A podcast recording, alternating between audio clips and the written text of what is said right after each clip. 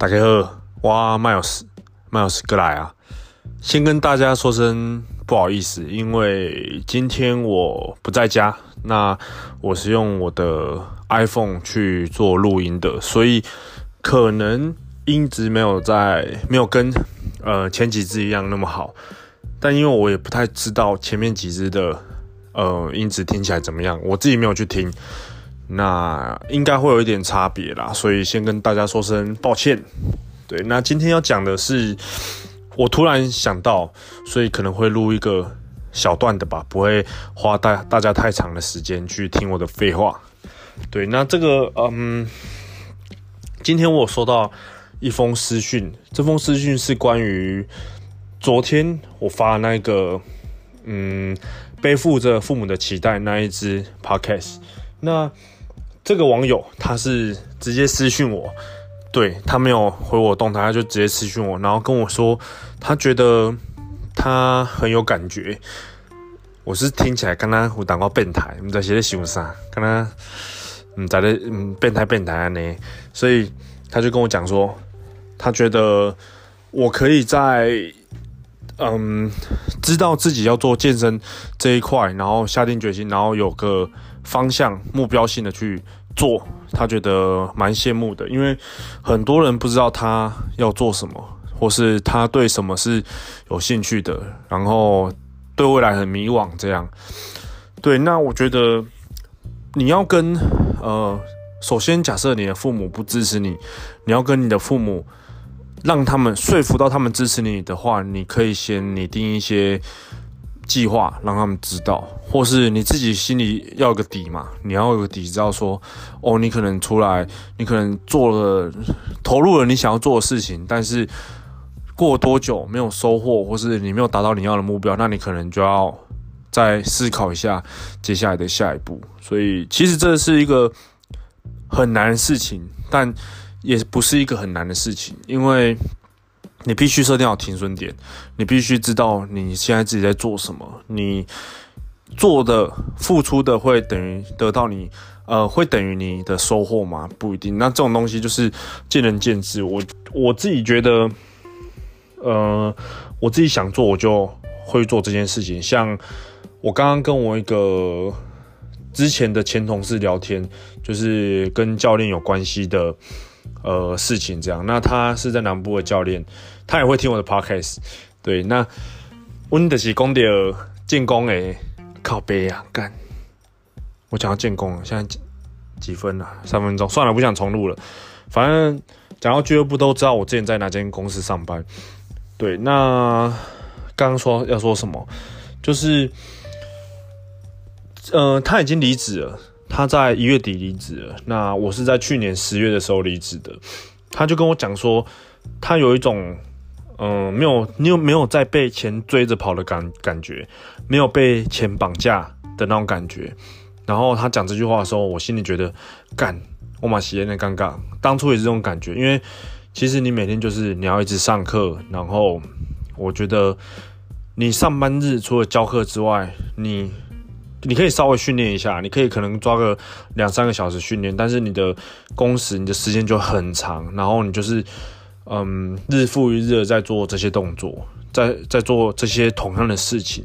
你要教课，好，教完课休息、吃饭、训练，然后继续教课，然后回家睡觉，隔天起来再教课。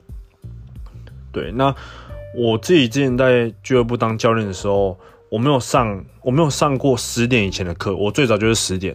而且我十点还会迟到，我我呃虽然迟到是不太好事情，但是我可能会迟到个五分钟十分钟，有时候啦，没有每次。然后迟到的话，基本上我都会补学补时间给学生，因为毕竟他们是嗯付费花钱买你的专业嘛，那他们付了这一个小时，我们就要这个小时做到满这样。那我我是蛮坚持。不上早上的课了，因为我背不起来。靠背，黑围工六点七点，还像背起来啊。他说：“教练，那我们检就检测的时候，教练那检测那之后，我们可以六七点上课吗？”我就跟他说：“没赛，我可以帮你找其他教练，你要不要？”对，那如果要的话，我可能就把这些会员转给其他教练。可是我是不会做这种事情的，因为因为我基本上课都是上到晚上十一点吧。那如果晚上十一点，我回家还要看个 YouTube，还要看个健身，就是看一下我我我想要放松一下，我想要做一下自己想要做的事情。干啊的冷沙店嘛，啊你冷沙店，你困冷沙店钟，你六点该开上课，我打个派去，我较不爱嘞。我觉得那个真的太累了，所以这我最早最早就是十点，然后我最满应该是我印象中是十点。然后一路上到十一点，然后没有训练，中间就只有一个小时吃饭吧。上到十二点，上到十二点，我那一天印象深刻，因为真的累炸。对，那他也离职了，因为他可能今年底或是明年要出国念书，所以他就是现在暂时在休息中。啊，我就稍微跟他聊到一些跟前公司有关的事情，然后，嗯，我觉得有一些人会问我说。他要当教练，但不知道从何当起，是真的有人会私讯我问这个，不说胡乱。那我不太知道我的我给的建议是不是好的建议，但是我觉得不管你是要做教练，或是你要做业务好，我觉得都可以从大公司开始，因为从大公司那种大的体制、那种制度下面，你才会知道说，哦，这些事情原来。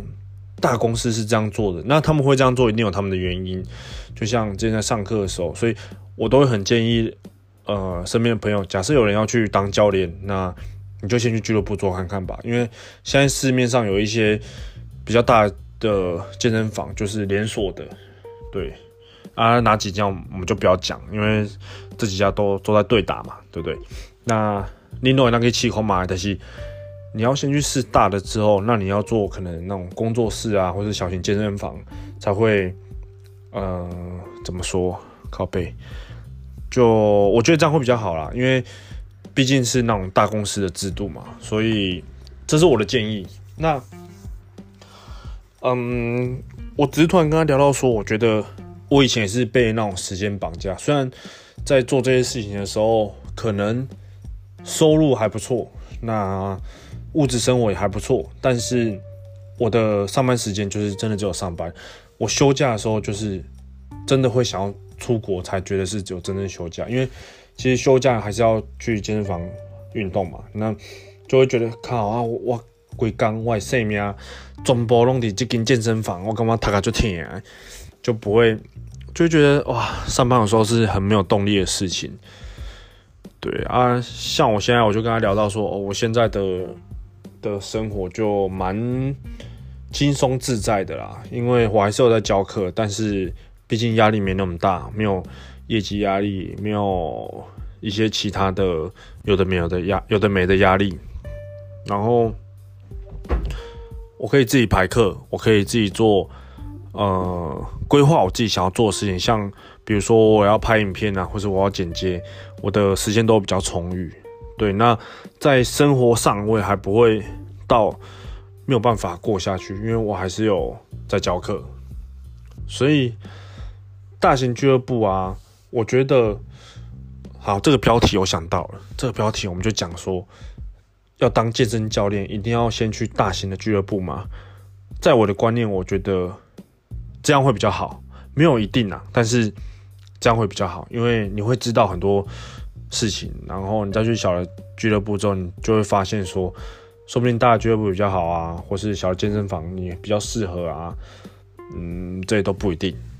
对，所以如果现在你有在考虑要当教练的人，因为教练现在真的很多嘛，那如果你想当教练的人，我觉得不妨你就去嗯大型的俱乐部磨练看看，那可能磨练个一两年，然后出来找你。